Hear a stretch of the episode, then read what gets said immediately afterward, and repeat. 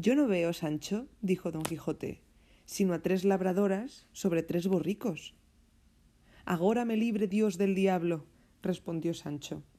Y es posible que tres acaneas, o como se llaman, blancas como el ampo de la nieve, le parezcan a vuestra merced borricos? Vive el Señor, que me pele estas barbas, si tal fuese verdad. Pues yo te digo, Sancho, amigo, dijo don Quijote, que es tan verdad que son borricos o borricas como yo soy don Quijote y tú Sancho Panza. A lo menos a mí tales me parecen. Calle, señor, dijo Sancho, no diga la tal palabra, sino despabile esos ojos y venga a hacer reverencia a la señora de sus pensamientos, que ya llega cerca.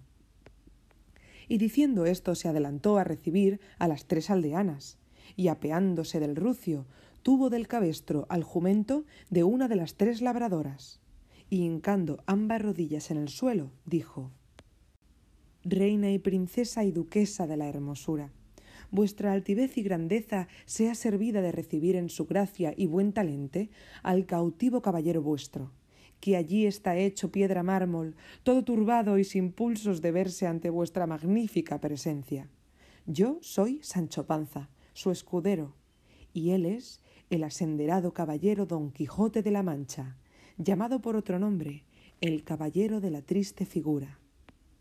A esta sazón ya se había puesto Don Quijote de hinojos junto a Sancho, y miraba con ojos desencajados y vista turbada a la que Sancho llamaba reina y señora, y como no descubría en ella sino una moza aldeana, y no de muy buen rostro, porque era redonda y chata, estaba suspenso y admirado, sin osar desplegar los labios. Las labradoras estaban asimismo atónitas, viendo aquellos dos hombres tan diferentes, hincados de rodillas, que no dejaban pasar adelante a su compañera. Pero rompiendo el silencio, la detenida, toda desgraciada y mohína, dijo Apártense Nora en tal del camino, y déjennos pasar, que vamos de priesa.